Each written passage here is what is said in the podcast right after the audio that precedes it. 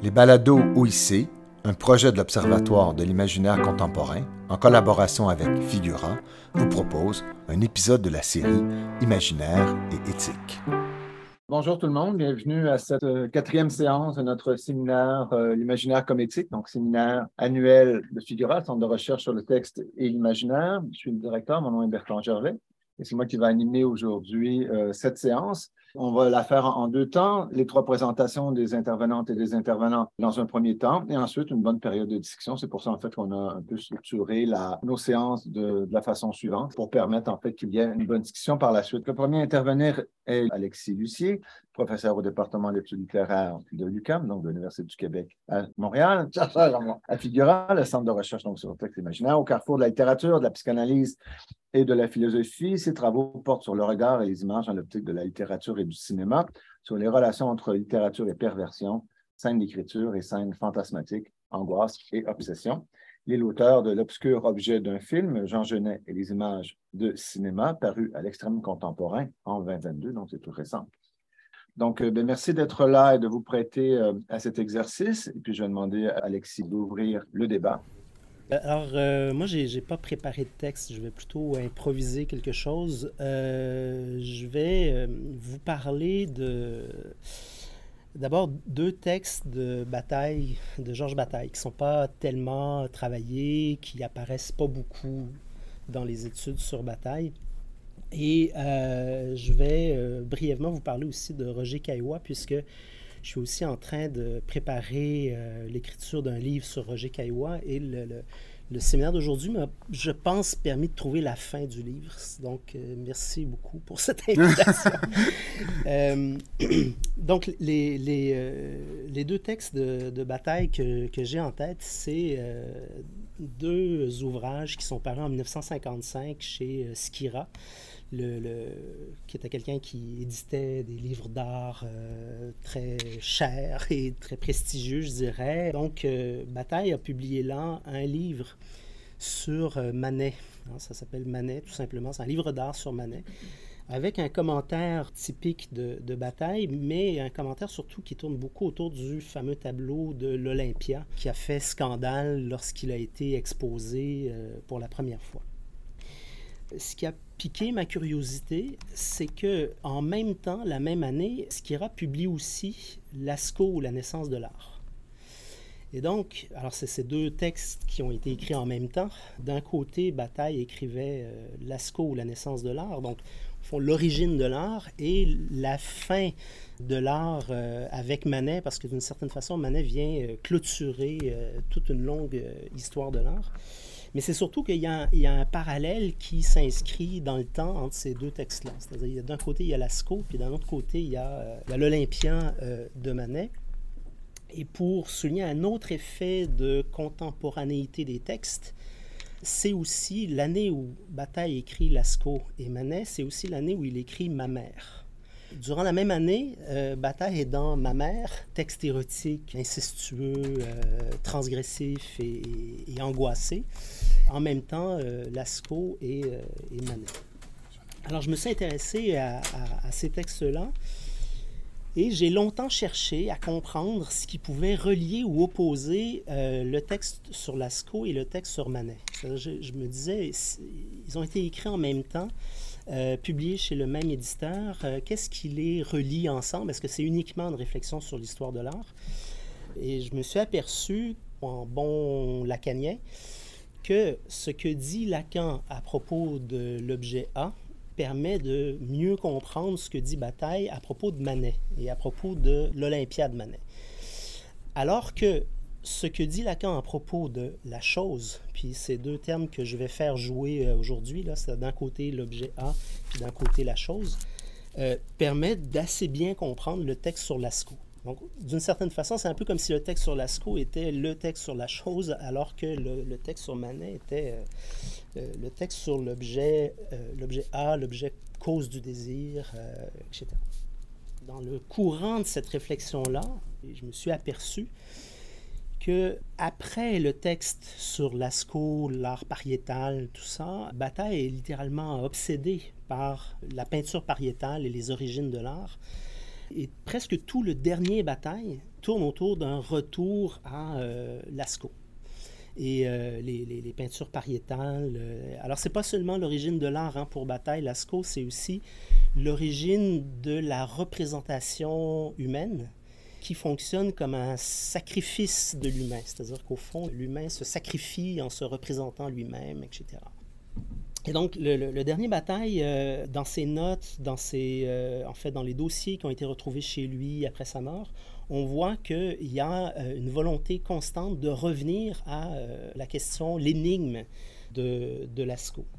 En parallèle, Bataille prépare, euh, après l'érotisme, une série de publications de textes érotiques qui sont des projets menant en parallèle à les conférences qu'il donne sur Lascaux. il revient à, à Lascaux dans Les larmes d'Eros, etc. Alors j'ai fouillé autour de ces projets-là et j'ai découvert que Bataille a eu le projet, à un moment donné, de faire un film sur Lascaux. Il y, a, des fragments de scénarios dans les, dossiers de Bataille. Il n'y a pas beaucoup de projets de films chez Bataille. Et euh, comme vous savez peut-être, euh, je m'intéresse beaucoup aux écrivains qui ont voulu faire du cinéma et pour qui le cinéma est apparu comme une sorte de limite indépassable. Euh, je m'intéresse à l'échec du cinéma chez les écrivains, au fond. Dans le cas de Bataille, ben, c'est un peu ça. C'est-à-dire qu'il n'y a pas eu de film sur Lascaux, mais il y a un projet de film avec des fragments de, de scénario. Et les fragments de scénario qu'on peut lire sont un peu particuliers parce qu'on on, on a l'impression que Bataille réussit pas à dépasser l'écriture du premier plan du film. C'est-à-dire que c'est toujours le premier plan qui est euh, installé. Et ce premier plan est une sorte de mise en place de l'univers du monde avant Lascaux. Donc au fond, ce qu'il décrit, c'est un premier plan qui ressemble à un désert aride avant la vie. Alors c'est avant la vie, c'est pas seulement avant euh, l'humain, c'est avant la vie.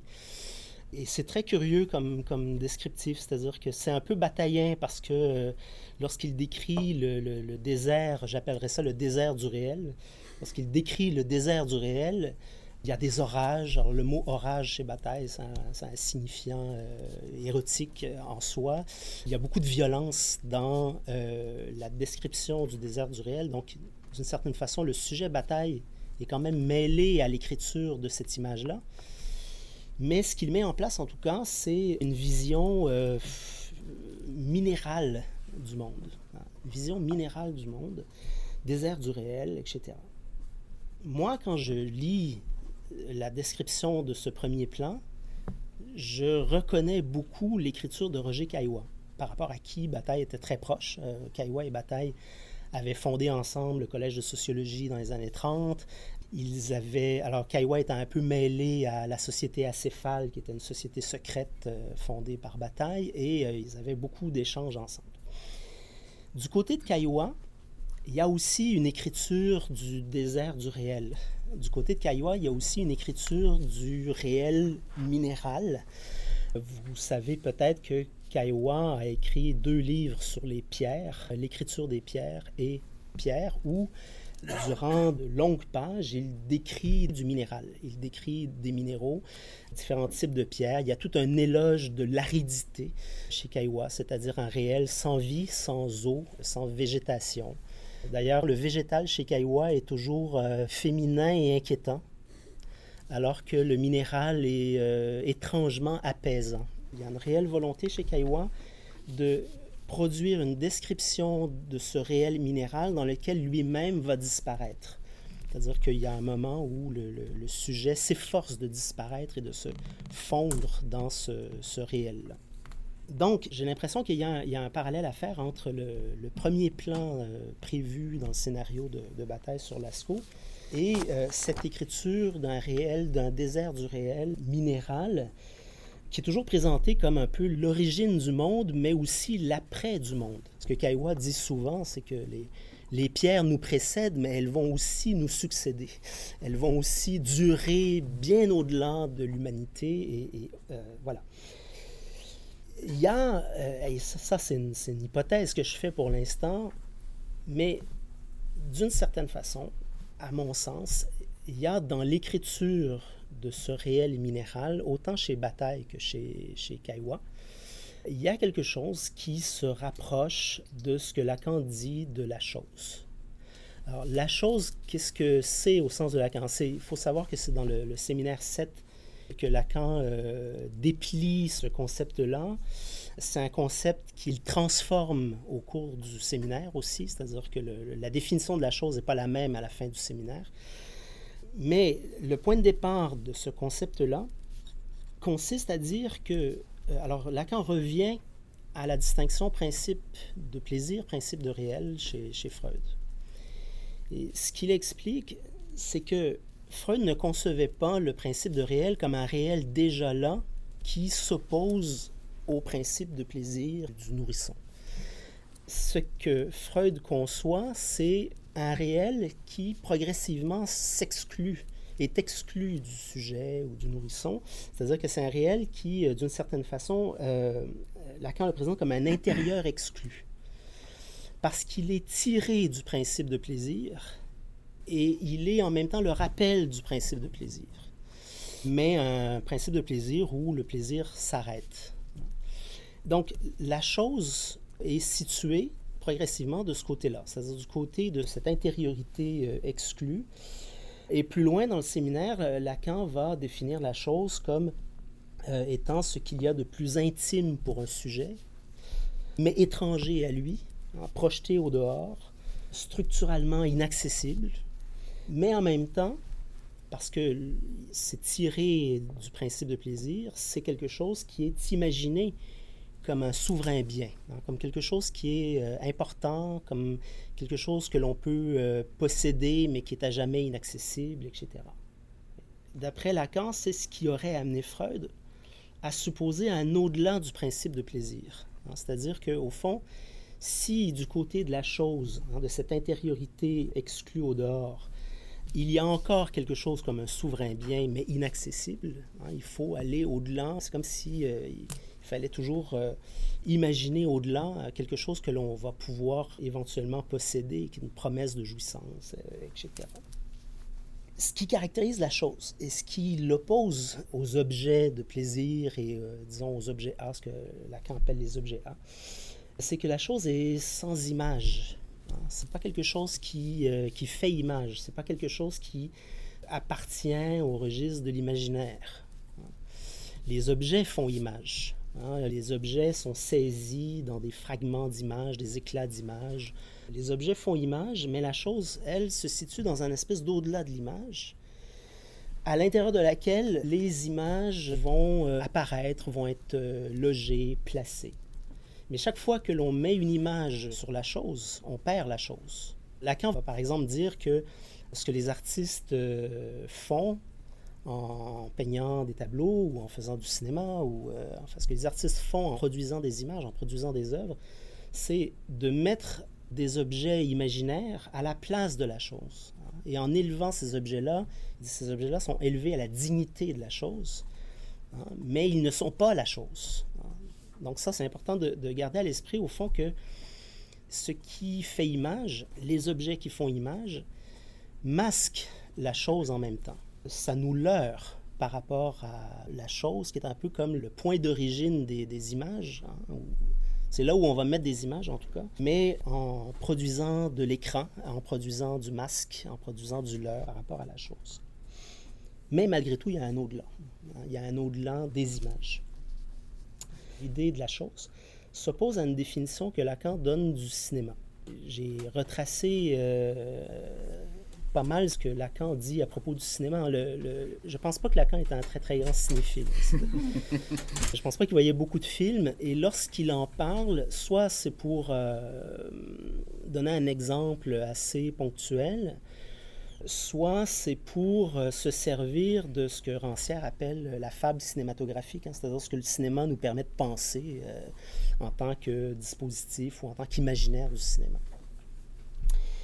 il y a un moment où Lacan produit une idée assez continue sur le cinéma. Si ma mémoire est bonne, c'est à partir du séminaire sur le transfert, où il, euh, il décrit le cinéma comme étant la forme atténuée, appauvrie, un peu dérisoire de l'amour courtois. Alors, il parle de l'amour-passion, il parle du style courtois de la passion amoureuse, hein, euh, que on la connaît dans la tradition littéraire. Il dit, ben, pour nous aujourd'hui, le cinéma, c'est un peu ce qu'a déjà été l'amour courtois, mais euh, sous une forme un peu vulgaire. Alors, évidemment, quand on fait ce, rapprochement-là euh, entre le cinéma et l'amour courtois, ça implique pas n'importe quel film non plus. Je pense qu'on peut imaginer un, film avec Rita Hayworth ou euh, Marilyn Monroe en gros plan sur, l'écran, c'est-à-dire hein, le film qui présenterait l'image de la dame idéalisée. Euh, bon. Alors, euh, Lacan revient souvent sur cet exemple-là.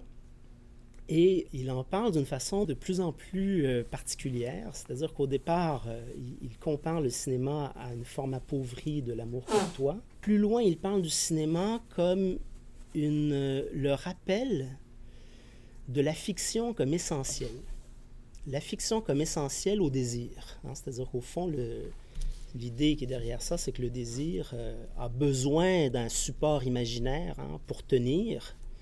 Donc, à ce niveau-là, la fiction est essentielle, vitale au désir. Mais un peu plus loin, et là, c'est même c'est beaucoup plus loin dans le séminaire de Lacan, c'est dans le séminaire 19 qui s'appelle Ou pire. Dans le séminaire 19, Lacan va aggraver cette définition-là en disant, au fond, que l'image cinématographique fonctionne pour nous comme un masque. On a, on a besoin du masque parce qu'on se projette sur le masque de Rita Hayworth ou Marilyn Monroe, si vous voulez. Euh, notre désir euh, investit euh, le masque. alors, il dit en plus, c'est un masque plus grand que nature parce qu'on le, voit sur un écran de cinéma. Il rappelle toujours cette, l'idée que l'imaginaire est essentiel au désir, etc. Mais dans le séminaire 19, il va dire l'irréalité du masque ou l'irréalité de l'image, c'est l'irréel de la projection de l'image. Et ça, ça va loin. C'est-à-dire que là, ce qui est irréel et imaginaire, c'est pas uniquement la représentation à l'écran, c'est la projection elle-même, hein, qui est déjà un mécanisme du côté de l'imaginaire. Donc au fond, ce que ça, ce que ça met en parallèle, c'est une définition du cinéma comme masque, écran, irréel, l'heure sur lequel le, désir s'accroche, hein, qui vient d'une certaine façon masquer cet au-delà d'un réel, euh, enfin du côté de la chose, qui serait du côté de la chose, qui euh, se tient toujours, euh, disons, à l'arrière-plan de toute image. J'ai beaucoup travaillé sur cette idée-là dans, mon livre sur Genet, c'est-à-dire sur le, fait que hein, il n'y a, pas de cinéma, en tout cas chez Genet, sans une conscience accrue de l'écran lui-même, hein, et de l'écran de cinéma, mais aussi des images en tant qu'écran. Alors, où est-ce que je m'en vais avec cette réflexion-là? C'est que, d'une certaine façon, j'ai le sentiment que du côté de Kaiwa, et du côté de bataille du premier plan cinématographique prévu pour Lascaux, il y a l'idée d'aller chercher quelque chose qui précède les images, hein, qui serait du côté d'un réel. Évidemment, on est toujours dans un imaginaire, parce qu'on filme, on fait une image, puis cette image-là, on la décrit avec des signifiants euh, déjà érotisés chez Bataille, qui parlent d'orage euh, et de violence. Euh. Mais il y a quand même la volonté d'aller chercher quelque chose qui serait au-delà des leurs de l'imaginaire. Parce que pour Bataille, après, il y a la naissance de l'art. Et là, Bataille dit quelque chose de tout à fait euh, intéressant, euh, justement dans le scénario pour Lascaux. Il décrit le désert du réel, puis tout d'un coup, il, a une note où il pense insérer une image humaine. Et là, il y a euh, soit un éphèbe à la grecque, soit l'homme préhistorique se représentant sur le mur de la caverne. Mais il dit, alors je vais rechercher la citation pour vous la donner, euh, donner la citation exacte. Il dit à ce moment-là, projection d'image. L'homme grec, nu et faible, ou barbu, l'homme préhistorique représenté par lui-même. Et là, il s'arrête. Mais l'image est déjà volonté de danger érotique. Elle est déjà sacrificielle. Représenter, c'est déjà un meurtre. Autrement dit, c'est un peu comme si, encore là, il fallait s'arrêter pour rappeler cette avant l'image, avant la représentation humaine, hein, qui euh, finalement est la seule image sur laquelle le scénario s'arrête parce que le scénario ne va pas au-delà. Alors, ça m'intéresse parce que lorsqu'on parle de bataille, on parle souvent de bataille en termes de transgression angoissée, érotisme. On voit euh, la thématique du sacrifice euh, revenir continuellement. Bon, on est toujours dans euh, un bataille qui, d'une certaine façon, transgresse tous les tabous et s'approche, on pourrait le dire en termes lacaniens, le bataille qui s'approche de la chose comme possibilité de jouissance dernière, etc. Mais j'ai l'impression qu'avec Lascaux, pour une fois, Bataille essaie de protéger quelque chose. Il essaie de protéger quelque chose qui est cet arrière-plan euh, qui lui revient du fin fond de la nuit des temps. Je sais que l'expression la nuit des temps est un cliché littéraire, mais euh, dans le cas de Lascaux, c'est à peu près, c'est objectivement la nuit des temps c'est comme s'il cherchait à protéger quelque chose. C'est comme s'il cherchait à rappeler qu'il y, a un réel qui euh, nous précède et qui va nous succéder aussi d'une certaine manière. La raison pour laquelle j'ai l'impression que Bataille et, sans doute Caillois aussi cherchent à protéger quelque chose qui serait du côté de la chose, en fait, c'est une citation de Lacan qui est dans le séminaire sur l'éthique de la psychanalyse où Lacan, qui définit la chose de différentes manières, va à un moment donné donner un exemple euh, assez frappant. Lacan parle de la bombe atomique. Et il dit euh, la bombe atomique est déjà en mesure de, on, les années 50, hein, la bombe atomique est déjà en mesure de détruire plusieurs fois l'humanité. Et la prochaine bombe va être capable de détruire 100 000 fois plus euh, l'humanité encore.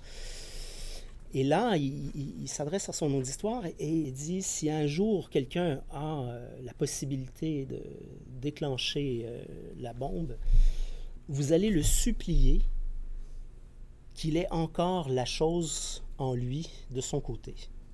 C'est-à-dire comme si la chose était le, point d'arrêt hein, qu'il faut encore protéger pour que l'humanité puisse euh, perdurer, pour que le réel puisse encore exister. J'ai l'impression que euh, si Bataille essaie de protéger quelque chose du côté de ce réel-là, en nous le rappelant, en nous rappelant l'importance de ce, de ce réel-là, bon, c'est un peu euh, extrême parce que d'une certaine façon, il protège quelque chose qui est avant l'humanité, voire sans l'humanité, mais il y a quand même quelque chose qui est protégé. Merci. Donc, sans plus tarder, je vais laisser la parole à Hélène professeure au département d'études littéraires aussi de l'UQAM. Elle est romancière et essayiste. Ses essais, son enseignement convoquent entre autres la psychanalyse, notamment celle de Freud et de Lacan, la Bible et le judaïsme. De ses recherches sont issus quelques livres dont Tu ne feras pas d'image, durant Sarah Guyotta, au Cartanier en 2016. Mentionnons aussi quelques-uns de ses romans, La Pisseuse en 1992, Grand Prix du livre de Montréal, Mon frère Esaü, chez XYZ en 2019, Jonas de mémoire, 2014 au Cartanier, ainsi que Le danseur de la Macasa au Cartanier en 2021, qui était le prix euh, Ségal, la Bibliothèque publique juive, en 2022. Alors, euh, merci Alexis, parce qu'il y a des choses peut-être qui vont euh, dialoguer avec ce que tu as présenté. Bon, moi d'abord, je remercie Alexis de m'avoir invité au nom de Figura. Je reviens à Figura après quelques années de, distance et je très contente d'y revenir dans, dans ce contexte. Alors moi, je me suis intéressée au fait qu'il y avait un thème cette année euh, à, ce séminaire et donc euh, la question de l'éthique et de l'imaginaire. Je me suis dit, bon, puis Alexis m'a donné la permission de prendre quelque chose que j'avais déjà fait puisque je fus invitée fort tardivement. Donc, euh, moi, je ne vais pas improviser, mais d'une certaine manière, oui, parce que je pars d'un article qui est paru et c'est pas facile après ça de, de le parler, là, mais en tout cas, je vais je vais vous lire des bouts et puis je vais le, commenter. Alors, euh, il y a deux témoins ici de mon élaboration euh, pédagogique. Il y a Marie-Ève et euh, Karine. Donc, je vais vous parler d'Alice au Pays des Merveilles qui a abouti à un article dans l'enjeu lacanien. Donc, j'ai intitulé Comment l'esprit vient aux petites filles? Langue maternelle et subjectivation dans Alice Adventures in Wonderland. Alors, la question que je voudrais euh, présenter, donc, c'est euh, peut-être la possibilité de penser deux éthiques dont je vais parler et la question de l'imaginaire aussi, qui est, à partir de Lacan, posée d'une certaine manière comme dimension du leurre Alors, je vous en lis des bouts, puis je, je vais essayer de commenter en maintenant. Donc, j'ai quoi, 25 minutes à peu près? 20 À peu près minutes? 20 minutes. 20 minutes. Alors, on ne peut lire ni même relire les aventures d'Alice sans ressentir l'angoisse légère que suscite l'enchantement d'une langue livrée au nonsense et à la violence qu'il charrie. Sans doute parce que la poésie de Carroll donne un accès direct à cette réserve de jouissance où la langue se fait corps. Alors, je prends pour acquis que tout le monde connaît le texte, euh, évidemment en anglais impérativement, puisque tout repose sur des jeux de langage. Donc, tout dans ces aventures s'engendre par le dialogue, qui retrouve là sa texture pulsionnelle, réversible mais non réciproque. De là, Alice découvre, et nous avec elle, que l'échange verbal n'est jamais exempt d'un certain rapport de force auquel son désir de savoir s'expose. Le Wonderland est bien le pays du wonder, pays de l'étonnement, de la surprise et de la question. Il est peut-être surtout celui de l'hiatus entre l'adresse à l'autre et la réponse qui en revient. Donc, ce que j'appelle cette non-réciprocité, c'est véritablement ce rapport d'interlocution, si on peut dire, dont Carroll fait l'objet de ce texte. Alors, bon, vous, vous connaissez sans doute le texte de Deleuze qui a euh, longuement analysé la dimension de l'oralité, donc qui est au cœur de tout ce texte.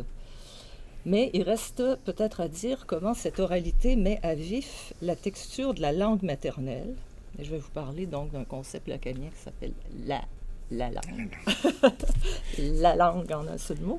Mais d'abord, la langue maternelle au sens où on l'entend, nous. Donc, euh, qui met à vif la texture de la langue maternelle et à l'épreuve le sujet qui s'y mesure, au risque d'être plongé dans la plus grande perplexité, c'est bien sûr ce que la petite fille Alice va éprouver. Alice, qui ne rêve que de converser, se trouve en effet constamment aux prises avec des équivoques qui soit relancent l'échange sur un autre plan, soit provoquent le silence quand ce n'est pas un changement brutal de conversation. Si nous changions de sujet, lance à Alice le lièvre de Mars. Lors du thé de fou, alors, je vous donne les traductions, mais bon, là, j'étais dans une revue française, lacanienne. On m'a permis, évidemment, de citer en anglais. Au début, on me disait non, non, vous allez citer en français. Je disais, it's impossible. Alors, je cite en anglais avec les traductions, mais bon, je vais vous épargner beaucoup de citations, là, parce que. Voilà. Donc, euh, dans ce fameux thé, avec. euh, les deux personnages que nous connaissons, les agressions verbales s'ajoutent aux violences sémantiques dont on ne se tire souvent qu'en se défilant. Les questions laissées sans réponse, comme les dialogues qui tournent court, ne sont pas rares dans cet univers et les épisodes semblent s'enchaîner précisément en fonction de cette discontinuité. Le plaisir que procure ce conte nous viendrait-il de la tyrannie et du sadisme qui en donnent la tonalité, ou s'agit-il plutôt de retrouver avec Alice, c'est l'hypothèse que je fais, une jouissance infantile d'autant plus déstabilisante qu'elle aura été refoulée par le fantasme d'un monde conforme à la langue qui le nomme. Donc ce fantasme d'une langue conforme à la langue qui le nomme, c'est ce que je place là pour l'occasion sous la bannière de l'imaginaire, cet imaginaire dans lequel on est plongé, à savoir, euh, donc, euh, il faut d'une certaine manière assumer que la langue est conforme au monde pour parler. Cela dit, c'est un leurre, bien sûr. Alors, un leurre qui engendre tous les malentendus et que euh, Carroll va donc mettre euh, en jeu. Voilà. La langue maternelle produit cette illusion d'une continuité entre la parole et le réel, créant l'impression que l'arbitraire du signe, la disjonction pourtant toujours imminente entre le mot, sa matière et les choses du monde, demeure sans effet. Sans doute cette croyance en une fonction instrumentale de la langue qui fait partie de ce qu'on ne cesse de déconstruire dans les classes, c'est-à-dire que la langue ne serait que l'instrument d'une communication. Donc cet imaginaire de la langue, c'est bien sûr un leurre dont le malentendu et la poésie nous libèrent, car la langue conserve la part incestueuse de notre histoire, et nous parlons en méconnaissant que le tissage symbolique que nous déposons sur le réel ne le recouvre pas complètement, la parole ne cessant d'ouvrir des brèches par où se signale l'impossible suture du sens. Alors la chose qu'évoquait Alexis tout à l'heure, je vais y revenir aussi, moi, à partir de la théorie des pulsions, pour montrer en fait ce que, ce que Alexis exposait, à savoir qu'on projette au dehors la surcharge de la demande maternelle, ce qui est absolument intolérable. Dans la première réciprocité, on pourrait dire, avec la mère, c'est que la mère ne donne pas ce que l'enfant demande. Non pas qu'elle ne donne pas le lait au départ, l'objet du besoin, mais qu'en plus, elle donne la parole, sa présence, etc. Et donc, il y a une demande qui provient du maternel, dont l'enfance, donc le nourrisson, à un moment donné, ne peut supporter la charge et va projeter au dehors, donc ce que euh, Alexis disait, ce, ce plaisir trop grand. Et c'est ce qui revient dans les cauchemars d'enfants, c'est-à-dire ce qu'on a projeté, ce qui fonde l'animisme aussi. Donc c'est cette part de soi-même qu'on a projeté dans le réel et qui revient. Donc pas toujours sous la forme euh, d'une jouissance, mais pas d'un plaisir. Donc avec la terreur et l'angoisse que, que ça suscite. Donc le Wonderland est bien le monde de la parole que nous avons d'abord prise au corps de la mère, au premier temps de l'oralité. Donc ce premier temps qui est succion, ingestion, incorporation, mais aussi vocalisation. Ce plaisir de bouche dont la mère est l'objet cannibalique, alors qui est omniprésent dans tout le, le texte de Carroll, donc ce plaisir de bouche s'y expose à répétition dans les figures de choses mangeables, qui se retourne en bouche béante et menaçante. Trou aspirant le corps, qui s'en fait fantasmatiquement le bouchon. C'est finalement le corps télescopique de Alice, qu'on connaît bien. Ce qui nous émerveille dans ce pays, c'est justement le dévoilement, la mise à nu de ce qui structure l'oralité la plus originaire, à savoir qu'il n'y a pas d'équivalence, c'est ce que je disais, entre ce que la mère donne et ce que l'enfant reçoit, entre, la demande de l'enfant et le don de la mère. Donc, Lacan dit il y a là déjà un gap Hein, c'est-à-dire quelque chose qui est la chance, au fond, du devenir sujet. C'est-à-dire qu'on peut là échapper effectivement à cet absolu qui serait euh, notre disparition. Alors quelque chose dans le Wonderland fait achoper la plus simple communication, et Alice semble devoir refaire à répétition cette découverte à travers l'épreuve douloureuse du malentendu, voire de la confusion. Son adresse à l'autre est ainsi portée par un désir qu'elle ignore, et qu'elle sera forcée de reconnaître du fait de l'offense qu'il représente pour l'interlocuteur. Chaque fois qu'elle ouvre la bouche, évidemment, elle évoque des agressions, des prédations. Je vois Alexis, je dis prédation. Son colloque, excusez-moi, il avait fait euh, quand même une journée d'études sur la prédation. Bon, alors, explication nécessaire. Alors, la première créature avec qui le dialogue peut s'amorcer, c'est la souris, réduite elle-même à la taille euh, d'une souris. Alice tente d'entrer en conversation avec l'animal et vous le savez, la première chose qu'elle va dire, c'est elle suppose, comme la, souris ne lui répond pas, que l'animal parle français. Et elle dit, ben, je vais lui dire la première phrase de mon manuel de français qui est Où est ma chatte alors évidemment, où est ma chatte? fait fuir immédiatement la souris. Donc, cette phrase apparemment sans sujet d'énonciation, puisqu'elle est tirée d'un manuel, n'en coïncide pas moins avec son désir. Son désir exprimé plus tôt, au moment où, dans sa longue chute, elle s'est bercée avec cette question, se demandant où est-ce qu'elle allait arriver, si sa chatte était avec elle, parce que évidemment elle s'ennuie déjà de, sa chatte. Do cats eat bats? Do bats eat cats? Et elle balance comme ça, donc ça, joue sur une seule lettre, mais là, la réversibilité pulsionnelle est tout à fait euh, racontée. Donc, manger, être mangé, qui mange qui. Donc voilà, dans cet euh, absolu euh, bercement. Et puis la scène suivante, elle est toujours toute petite et elle voit un little puppy, mais le little puppy est trois fois gros comme elle, donc elle risque elle aussi de se faire dévorer. Donc toute cette réversibilité de la pulsion rejoint ce que, et là je vais citer moi Gérard Pommier, que j'aime beaucoup, qui est, un, qui est un lacanien, et qui dans un livre très intéressant, qui en intéressera peut-être plusieurs, comment les neurosciences démontrent la psychanalyse. Donc il a travaillé donc avec euh, les neuroscientifiques pour montrer comment effectivement... Ben, alors que Freud était aussi était neurologue, donc avait travaillé sur le cerveau. Alors tout, tout ce qui a été découvert depuis, Pommier dit, ça, confirme au fond euh, que la psychanalyse a d'une certaine manière mis en place. Alors il dit, euh, si la pulsion, c'est pas lui là, c'est moi, si la pulsion se définit comme l'écho d'une parole sur le corps, puisque nous sommes des êtres qui plongeons notre, on pourrait dire, notre environnement naturel, c'est le bain de langage, comme dit Lacan, donc on est plongé, nous, dans le symbolique. Donc la pulsion se définit comme ce qui, de la parole, s'inscrit sur l'organique donc l'organique au-dedans est modelé par le dehors qui constitue très simplement dans, l'expérience l'interprétation des besoins corporels par la mère en fonction de son propre manque à elle, son, manque à dire, son manque à être. Donc, le fait qu'on ait d'abord parlé, interprété, avant même d'avoir euh, commencé à parler, bien sûr. Alors, c'est ainsi que cette frontière pulsionnelle est la limite sur laquelle le psychisme se retourne en organique. Alors, je vous lis l'extrait de Gérard Pommier qui dit Au-delà des moyens qu'elle emploie, la nourriture, l'excrément, bref, les soins du corps que donne le, le parent, la pulsion figure l'énigme de ce que représente le corps pour qu'une telle demande lui soit adressée. L'énigme de la pulsion aspire le corps à être plus grand que lui, à se développer, à se reproduire, de sorte que les pulsions imposent une pression trop forte à l'organisme et qu'elles sont rejetées au-delà d'un certain seuil. Alors, cette image, en fait, qui vient de Freud, cette extériorité interne ou cette intériorité externe, elle est fondée sur ce principe d'un lien aliénant à l'autre originaire, donc avec cette charge pulsionnelle qui, projetant au dehors, cette part de soi. C'est pour ça que le réel est quelque part toujours halluciné, ou euh, dans les projections que vous travaillez en cinéma, il y, a quand même quelque chose là qui fait retour.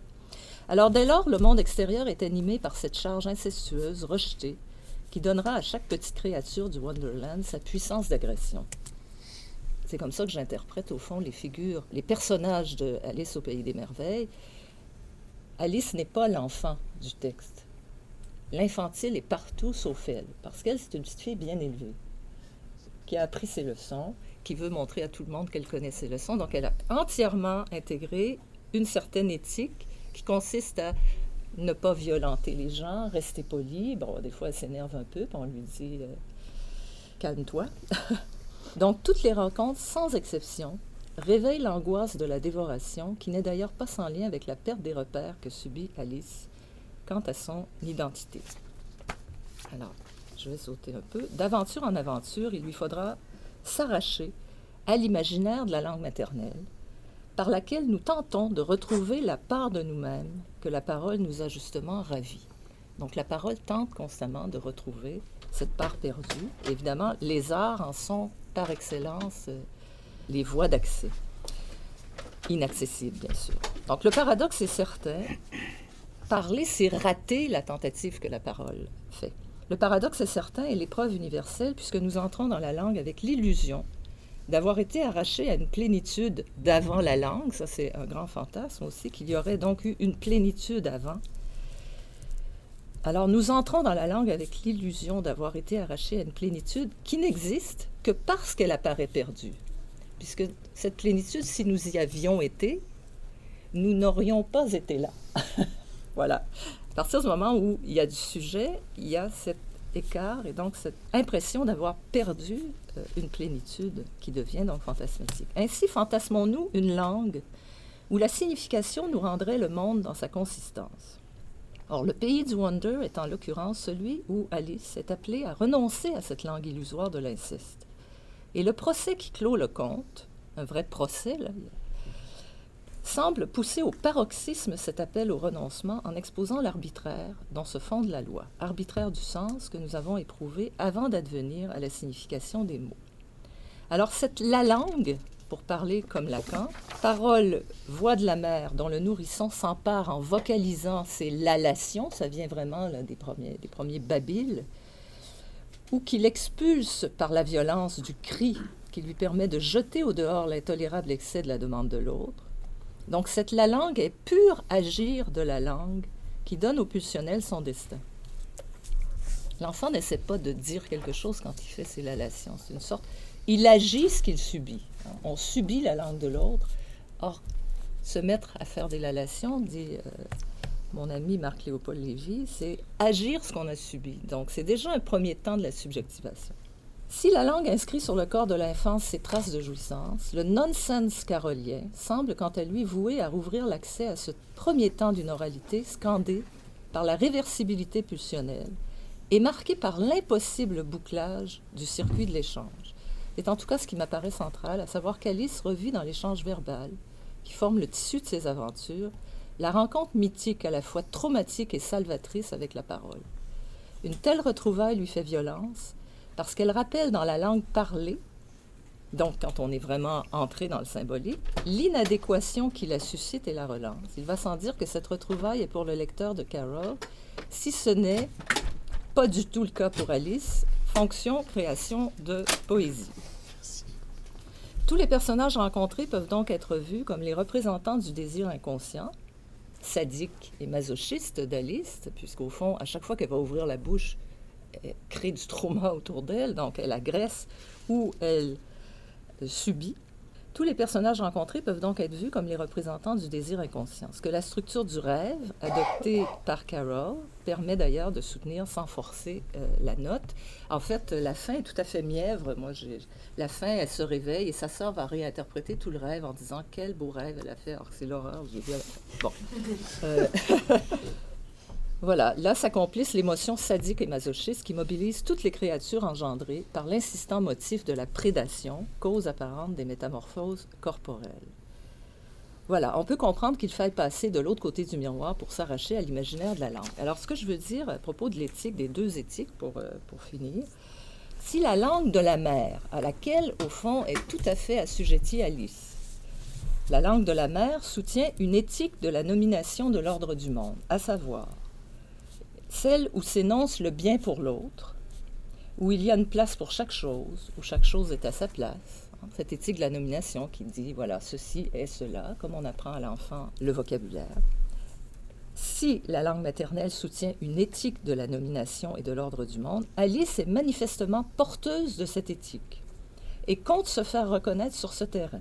Ne pas offenser, ménager la susceptibilité de l'interlocuteur, obéir aux règles, respecter les bonnes manières, bien réciter ses leçons, ce que j'appelle une éthique de l'imaginaire. Moi, ça serait ma définition que je donnerais, c'est-à-dire une éthique qui se conforme euh, à un rapport à l'autre fondé sur cet imaginaire et qui est peut-être un peu ce qui revient dans nos sociétés actuelles, la bienveillance, faire attention à l'autre, ne pas forcer. Bon, voilà.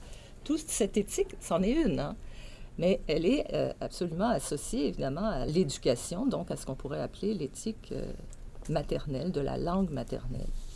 C'est en cherchant à se conformer à cette éthique qu'Alice ne cesse de gaffer, puisque dans le monde où elle est tombée, les règles n'existent pas, le code est constamment perverti par les jeux de mots, le désir inconscient qu'il charrie. Alice devra apprendre qu'à la différence du code dont je viens d'énoncer les, les éléments, le symbolique, lui, attente à la toute-puissance du maternel et donne au sujet la possibilité d'une position subversive parce que désirante. À ce titre, la surprise du nonsense fait trauma en mettant au jour ce qui troue le maternel que l'enfant croyait pouvoir combler, non sans crainte de s'y anéantir. C'est le moment où Alice a vraiment peur de disparaître complètement. Tous les échanges oraux, frappés de discontinuité, constamment perturbés par le, le surgissement d'une jouissance manifestement indépassable, racontent chez Carol et de manière remarquable comment la bouche s'ouvre sur une demande insatisfaite. Béance, d'où peut revenir la parole du sujet, et avec elle, ce que j'appelle la délégitimation du maternel.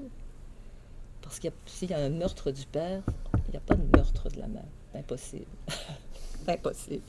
Donc, il faut la délégitimer. Délégitimer, donc, cet imaginaire. Et les merveilles seraient ces restes de jouissance infantile qui brisent l'idéal de conformité où Alice se tient, en faisant éclater dans la langue le non-sens qu'est l'énigme du désir. Alors, il y a une petite scène que beaucoup de gens ont oubliée. Quand la souris euh, s'en va euh, au tout début euh, complètement offusquée parce que personne n'a écouté son poème euh, en forme de queue, tail. Elle s'en va. Et puis il y a une maman crabe qui dit à sa petite fille crabe Tu vois, il faut que tu gardes ton calme. Et la petite répond Hold your tongue, ma. Ferme ta gueule, ma. voilà ce que j'appellerais la nouvelle l'autre éthique. qui pourrait bien être l'injonction qui lance la petite fille dans le parcours de sa subjectivation. Alors l'autre éthique, je vais le faire très...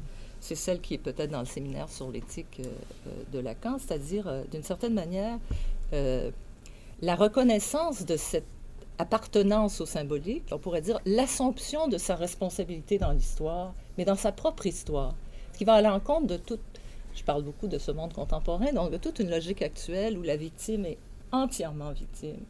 Alors que le scandale de la psychanalyse, c'est par exemple d'avoir dit à Dora, qui a été véritablement l'enjeu d'un manège parental et de, bourgeois à l'excès, qui arrive chez Freud, qui raconte ça en disant Et Freud lui dit Quelle part as-tu pris dans ce dont tu te plains?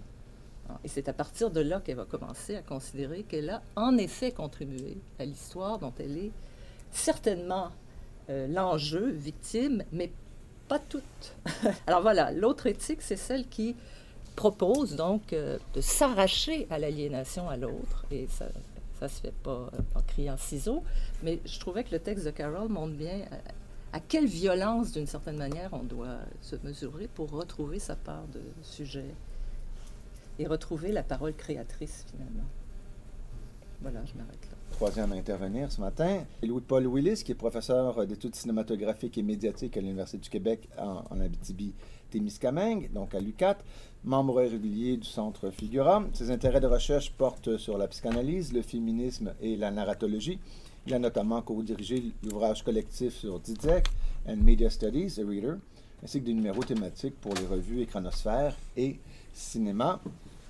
Il a également contribué à de nombreux articles au sein de revues académiques et d'ouvrages collectifs et il s'intéresse régulièrement aux problématiques liées à la récupération des concepts psychanalytiques. Donc là, maintenant, je laisse la, parole à Paul. Grosso modo, euh, ce que je présente euh, est en fait euh, relativement dense dans la mesure où c'est une condensation d'un chapitre d'un ouvrage sur lequel je travaille présentement. J'ai trouvé intéressant de le présenter ce matin tout simplement parce que la thématique euh, du séminaire euh, de cette année vient m'appeler en, lien avec ce chapitre-là. Donc, grosso modo, euh, ça traite de la vie d'Adèle, d'Abdelatif Keshish. Et donc, la principale problématique liée avec la théorie féministe du cinéma demeure sa notion d'un plaisir visuel qui serait fondé dans la logique d'un regard masculin. À l'instar des théories soi-disant psychanalystes des années 70 sur lesquelles cette notion de plaisir visuel se fonde, euh, cette facette des études féministes ne fonctionne pas, tout simplement parce qu'elle repose sur une conception du regard qui se limite à une maîtrise imaginaire vis-à-vis du champ visuel. On fait état, d'ailleurs, encore beaucoup à ce jour, là, dans, les études médiatiques et même cinématographiques, on fait état donc d'un regard masculin qui serait pensé en termes psychanalytiques, alors que pour la psychanalyse, et particulièrement pour Lacan, le regard provient d'un point de vue externe qui échappe au sujet. Alors, dans les faits, surtout au sein d'un cinéma dit plus populaire, il n'y a de masculin qu'une perspective, une vision qui, effectivement, est fréquemment dirigée vers euh, un objet fantasmatique campé dans une féminité souvent érotisée. Alors, cette notion d'un plaisir visuel conçu par Mulvey demeure à recadrer, très sérieusement d'ailleurs, puisqu'elle n'a rien à voir avec le regard, mais a tout à voir avec la vision et la monstration au sein du champ visuel. Le plaisir visuel est donc fondamentalement imaginaire. Et dans cette optique, ma question, c'est comment est-ce qu'on peut interpréter un film comme euh, La vie d'Adèle de Abdelatif Keshish? C'est une question, dans le fond, qui, vient du fait que ce film s'est fait largement accuser, voire taxé, de perpétuer euh, ce fameux regard masculin.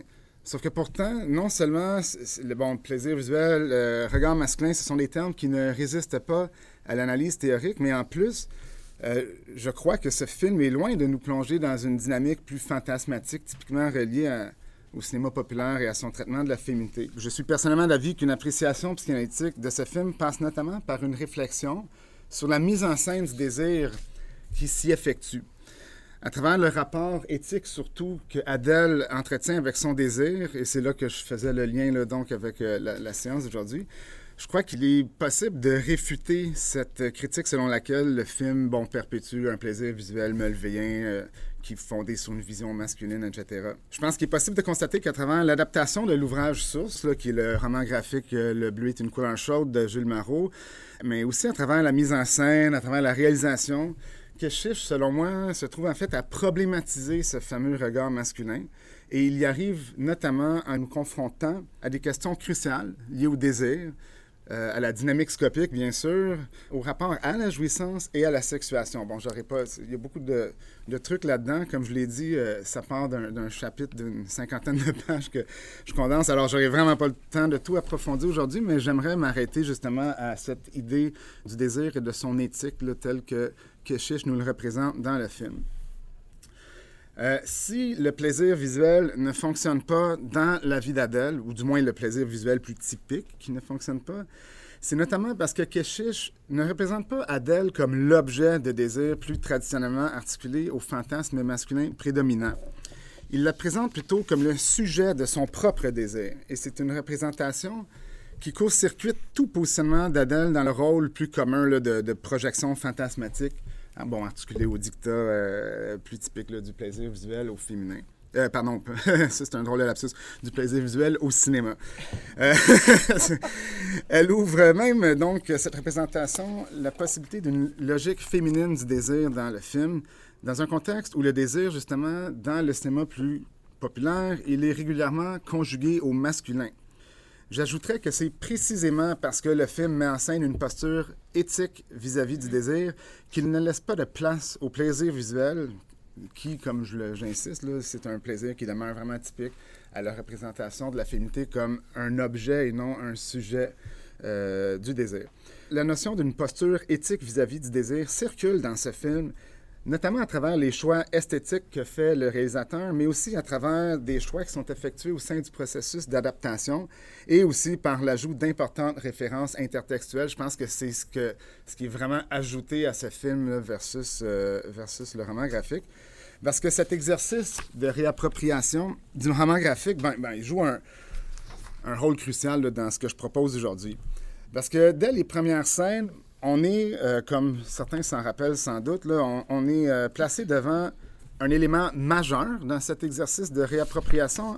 C'est que dans cette première scène, quand Adèle se rend au lycée en retard, euh, on a, elle et ses collègues lycéens qui sont montrés en classe durant une leçon qui porte sur la vie de Marianne, de Marivaux.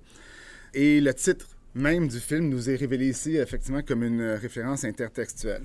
Et alors que les étudiants lisent à tour de rôle un extrait du roman, qui, d'ailleurs, tout comme le film, est un roman qui propose une perspective féminine à travers, euh, ou plutôt à partir euh, d'un point d'énonciation masculin, donc autant euh, Marivaux que Abdelatif Keshish. Bien, l'extrait qui est lu en question dans ce début de film révèle lui-même une importance fondamentale, je crois en tout cas, puisqu'il situe d'ores et déjà la thématique du désir et de la féminité dans le film. Après avoir demandé à une des étudiantes de reprendre l'affirmation, je cite, Je suis femme et je compte mon histoire, le professeur insiste sur le fait qu'il s'agit d'une vérité. Moi, je trouve très intéressant que c'est pas je suis une femme, c'est je suis femme. Donc, il y a cette absence du déterminant qui, évidemment, est important selon moi. Je ne vais pas dans cette direction-là, par ailleurs. Euh, le professeur s'arrête sur un autre passage où Marianne narre son départ d'une messe durant laquelle elle s'adonne à un échange visuel de séduction avec Valville. Elle y décrit tout ce qu'est l'apparence d'un plaisir visuel conjugué au féminin. Cette fois, c'est pas un lapsus. Euh, elle affirme qu'elle quitte l'Église, je cite, avec un cœur à qui il manquait quelque chose et qui ne savait pas ce que c'était. Le professeur, lui, va alors poser une question fondamentale. Là, en, défilant mes diapos comme ça, normalement, il y aurait eu de la vidéo. Là, je ne me donne pas cette complexité-là. Euh, donc, le professeur pose une question fondamentale qui donne le ton au film parce qu'il demande aux étudiants comment ils comprennent cette affirmation selon laquelle il manque quelque chose au cœur. Évidemment, c'est une question un peu chargée, la classe reste plutôt impassible et le professeur se reprend, il renchérit ainsi, je cite, Quand vous êtes chargé du regard de quelqu'un, est-ce que vous partez avec quelque chose en moins dans le cœur ou quelque chose en plus? Par cette question, qui n'a selon moi absolument rien d'anodin, le professeur interroge l'ontologie même du désir parce que tout en étant, comme on dit souvent en anglais, après Zizek qui paraphrase Lacan, donc tout en étant ce qu'il y a dans l'objet plus que l'objet, L'objet du désir, le fameux objet petit a, même si on est beaucoup dans le séminaire 7, euh, aujourd'hui, je vais moins parler de Dasding là, et vraiment rester dans, la question de l'objet cause du désir. Donc cet objet du désir est aussi un objet qui est absent du monde de la signification. J'ajouterais de la représentation aussi.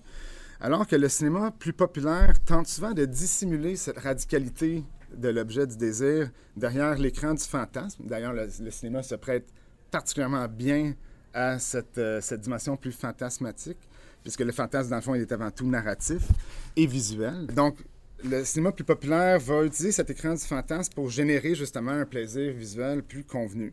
La vie d'Adèle, pour sa part, en tant que film, annonce avec euh, ce passage dès le départ que le rapport au désir va être davantage problématisé.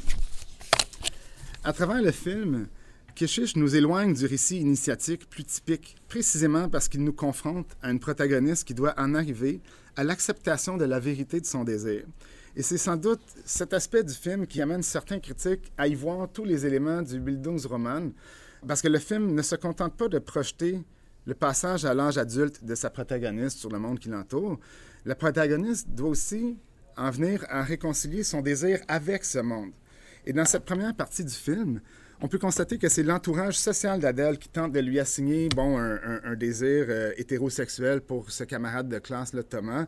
Euh, elle ne s'y reconnaît pas. Et la question plus fondamentale du désir, comme étant l'interprétation du désir de l'autre, émerge ici, euh, surtout puisque Adèle est confrontée au fait qu'elle n'est pas du tout en phase avec ce désir qu'on lui assigne. En effet, bon, après avoir eu une relation sexuelle avec Thomas, Adèle on va s'avérer fort troublée. Elle se confie à son ami Valentin, là, qui lui euh, est, ouvertement euh, gay. Il s'affiche ainsi euh, avec un sans-gêne, aucun complexe, alors qu'Adèle, elle, elle est démontrée vraiment comme étant un peu, j'ai juste le mot anglais, struggle. Elle, elle, se démène avec ce désir émergent. Et lorsque Valentin, donc, lui demande si c'est Thomas qui la met dans cet état, elle affirme que ce n'est pas lui, mais bien elle, euh, je, la cite, là, je la paraphrase, donc c'est elle qui a l'impression de faire semblant et à qui il manque un truc. C'est pas un dialogue qui est particulièrement exceptionnel, bon, puisque dans la logique psychanalytique, en tant que sujet, il nous manque tous un truc ou deux. Par contre, ben, ce dialogue met en relief une particularité. Le problème n'est pas tant qu'il lui manque quelque chose, mais c'est plutôt que c'est l'expression de ce quelque chose qui ne cadre pas avec elle. Et la détresse, oui, d'Adèle dans cette scène découle du fait que, sans nécessairement le savoir ou le réaliser pleinement, en étant avec Thomas, elle se trouve à céder sur son désir, pour reprendre cette expression euh, qu'on connaît tous, ou presque, de Lacan, et qui nous renvoie, bon, à la fin de séminaire 7 sur l'éthique de la psychanalyse, et à un des aphorismes peut-être plus connus, mais aussi plus cryptiques, oui, euh, de Lacan, là, euh, où il, affirme dans la dernière leçon, là, à quelques reprises, que, je cite, la seule chose dont on puisse être coupable, c'est d'avoir cédé sur son désir.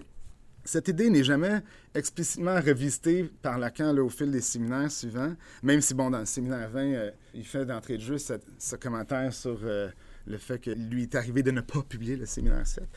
C'est une idée qui n'est pas particulièrement, ou du moins pas explicitement revisitée, mais elle fait beaucoup de chemin. En tout cas, beaucoup. Euh, c'est sûr que moi, je me trouve un peu à cheval entre la, théorie du cinéma euh, et les recherches sur le cinéma anglo-saxon, parce que eux, euh, ils ont compris un peu mieux, à travers les dernières décennies, l'importance de l'ensemble de l'opus de Lacan pour comprendre l'expérience cinématographique, alors que la théorie du cinéma francophone psychanalytique, qui s'arrête dans les années 70, beaucoup avec Metz et tout ça, bien, on n'a pas vraiment lu Lacan dans une époque, dans les années 70, où de toute façon, on n'avait pas accès à une œuvre complète de toute façon de Lacan. Je ferme la parenthèse. Là. Alors, je pense qu'il faut bien se garder de confondre le fait de céder sur son désir et avec évidemment le fait de céder à son désir. C'est pas la même chose. Et dans un article qui est consacré à l'examen de ces paradoxes et de plusieurs autres qui sont sous-entendus dans cette posture éthique vis-à-vis du désir, Isabelle Dont clôt en disant que nous sommes éminemment dans ce que nous perdons, qui est un énoncé que je trouve qui se prête quand même fort bien là, à la fin de la vie d'Adèle, puisque la posture éthique d'Adèle l'amène à demeurer fidèle à son désir même après la perte. Toujours selon Dont, je ne sais pas si je prononce son nom comme faux d'ailleurs, euh, ne pas céder sur son désir, c'est faire face à cet écart, à cette hétérogénéité que le désir implique. Le désir donne corps, au-delà de tout corps, à une identité humaine d'être plus que son corps, d'être inscrit dans le langage. Dans cette optique, la posture éthique d'Adèle est à ce point mise en relief dans le film de Keshish, puisqu'il nous plonge peu de temps après la scène avec Valentin en pleine classe avec Adèle, cette fois devant une leçon sur Antigone. Il y a tellement de coïncidences entre ce film et certains éléments euh, de la pensée de Lacan que ma petite théorie personnelle, c'est que Keshish est minimalement introduit à, la pensée de Lacan. Euh, parce qu'on sait bon, que cette pièce de Sophocle, bien, c'est justement euh, l'œuvre qui est privilégiée par Lacan dans son séminaire sur l'éthique. Antigone ne cède pas sur son désir, et c'est ce qui scelle son destin tragique. Pour la professeure, mise en scène dans le film, le destin d'Antigone se rapporte à la tragédie en raison de son aspect inéluctable. En somme, la scène de la leçon sur Antigone annonce elle-même la tragédie de la position éthique d'Adèle, car, comme Antigone, bon, Adèle ne cédera pas sur son désir. Alors ici, évidemment, on pourrait se demander, mais sur quoi exactement et concrètement est-ce que Adèle ne cède pas? Est-ce que c'est son homosexualité, son désir de ou pour Emma? Ce sont des réponses qui pourraient quand même être adéquates, mais qui demeurent réductrices. Parce que bien sûr, Adèle résiste à la pression de son entourage social. Elle se garde bien de laisser les autres décider de la façon dont elle devrait interpréter son désir. Sauf qu'une lecture comme celle-là ne concerne que la première partie du film. Il y a quand même un 40-50 minutes après la rupture où on, voit Adèle dans sa mélancolie. Euh, et la position éthique, elle est importante ici au vu du déroulement du film, au vu de la trajectoire de, cette relation entre Adèle et Emma, bien la question demeure entière. Sur quoi est-ce qu'elle ne cède pas? Je crois que c'est l'évolution de leur relation à ces deux jeunes femmes qui atteste de façon beaucoup plus retentissante de cette position éthique. Parce que la relation, elle est représentée comme idyllique au début, mais il y a des différences qui se manifestent assez rapidement entre elles et qui démontre par le fait même la fonction du petit a dans, dans la logique du désir, puisque dans l'épigraphe de la dernière leçon du séminaire 11, Lacan écrit Je t'aime, mais parce qu'inexorablement j'aime en toi quelque chose plus que toi, l'objet petit a, je te mutile. Ça, c'est un passage qui est beaucoup récupéré dans la théorie euh, des médias et du cinéma en anglais, parce qu'on parle toujours de l'objet petit a comme étant euh, what's in the object more than the object, et on, on se trouve à un peu détourné, mais quand même, bon, prendre au pied de la lettre cette, euh, cette épigraphe. Cette dynamique, quand même, elle s'observe dans la tendance que démontre Emma dans le film de projeter ses propres fantasmes de réussite artistique sur Adèle. La famille d'Emma aussi, tout comme l'entourage social d'Emma, toute cette brochette d'artistes et de, de, galeristes et tout ça, tous ces gens semblent complètement déconcertés par le fait que Adèle semble épanouie dans son désir de devenir et ensuite d'être une institutrice. Et la relation entre les deux jeunes femmes va se détériorer, non pas en raison d'un sentiment d'insatisfaction de la part d'Adèle, mais plutôt en raison de l'insatisfaction que Emma et son entourage projettent sur Adèle. Et c'est ici que le film, selon moi, révèle sa vraie dimension éthique, parce qu'Adèle, bon, elle ne cède pas son, son, désir, elle s'accomplit euh, dans, cette ambition qui est pourtant considérée par plusieurs comme étant euh, plutôt réductrice. Contrairement au roman graphique dont il est une adaptation, le film de Keshish n'est pas tant un film sur l'homosexualité ou sur les difficultés d'acceptation de son orientation sexuelle, c'est sûr que ça en fait partie, mais le choix que Keshish fait de ne pas faire mourir à, la fin du film, contrairement à Clémentine, sa contrepartie dans le roman graphique, bien, ça demeure peut-être un des éléments les plus importants en lien avec cette question, parce que la fin de la vie d'Adèle se veut la consécration de l'engagement d'Adèle vis-à-vis de son désir. Elle ne cède pas sur son désir pour Emma, et ça va l'amener à être stigmatisée par ses pairs au lycée. Elle ne cède pas sur son désir d'accomplissement personnel et professionnel, malgré les pressions d'Emma et de son entourage de lui assigner un désir qui n'est pas le sien, et elle va vivre graduellement un éloignement avec son amante. Elle ne cède pas sur son désir de se sentir voulu, apprécié, etc., et euh, ça va l'amener à avoir une aventure avec un collègue masculin au moment où Emma cesse de lui témoigner de l'intérêt, et ça, ça va amener à l'éclatement de la relation. Et finalement, elle ne cède pas sur la vérité fondamentale de son désir pour Emma, ou son désir tout court. Ça l'amène à quitter la galerie d'art seule à la fin du film. Et une fin plus convenue, si on avait vraiment fait un film un beau petit film, comme ma mère a dit, un film populaire. On aurait peut-être montré euh, à tort Adèle en train de développer un, intérêt pour Samir, là, qui est ce jeune homme qui tourne autour d'elle un peu à quelques reprises dans le film qu'on aurait vu normalement avec la vidéo là, sortir et chercher Adèle qui quitte seule. Mais en quittant discrètement seule, Adèle refuse un désir qui n'est pas le sien, ou plutôt qui ne résulte pas de sa propre interprétation de son désir. En insistant sur cette solitude d'Adèle, plutôt que de la montrer se laissant mourir, la fin du film est une fin qui entretient une posture éthique vis-à-vis du désir d'Adèle. Par contre, c'est une compréhension de la logique du désir dans le film euh, qui va. C'est une question qui va au-delà de cette question de l'éthique, selon moi. Car si le film se distancie du paradigme plus convenu d'un plaisir visuel conjugué au masculin, ce n'est pas uniquement par le biais de la posture éthique qu'il met de l'avant. La question de la sexuation demeure ici importante. Elle entre en jeu, elle teinte, selon moi, la réception du film aussi. Évidemment, je ne peux pas vraiment m'y arrêter longtemps, ça ouvre une toute autre brèche. Mais j'aimerais quand même clore sur cette question, quitte à en ouvrir plusieurs autres. Comme je l'ai déjà évoqué, donc, Adèle, elle est représentée comme un sujet désirant et non comme un objet. Euh, passif du désir spectatoriel masculin. Pour cette raison, et parce qu'elle maintient aussi cette posture éthique que j'ai décrite vis-à-vis son désir. La relation entre les deux jeunes femmes s'avère être un exemple parfait de cette idée évoquée par Lacan, bon, dès le séminaire 19, dont on a parlé tantôt, mais surtout dans le séminaire 20, là, cette idée selon laquelle il n'y a pas de rapport sexuel. Dans les mots de Renata Salako, euh, dans le fond, les deux amantes sont incapables de se rapporter à ce à quoi leur partenaire se rapporte en elles. Et parce qu'Adèle est le point focal de cette narration filmique, le non-rapport, il est exprimé à travers une perspective féminine dans la logique de la sexuation et ça confère finalement au film une perspective qui est moins fréquemment visitée au cinéma, surtout dans le cinéma populaire, celui de la logique féminine du désir. Parce qu'Adèle occupe vraiment la place que la féminité occupe pour la fameuse vision masculine dans le cinéma populaire, c'est la place du fantasme.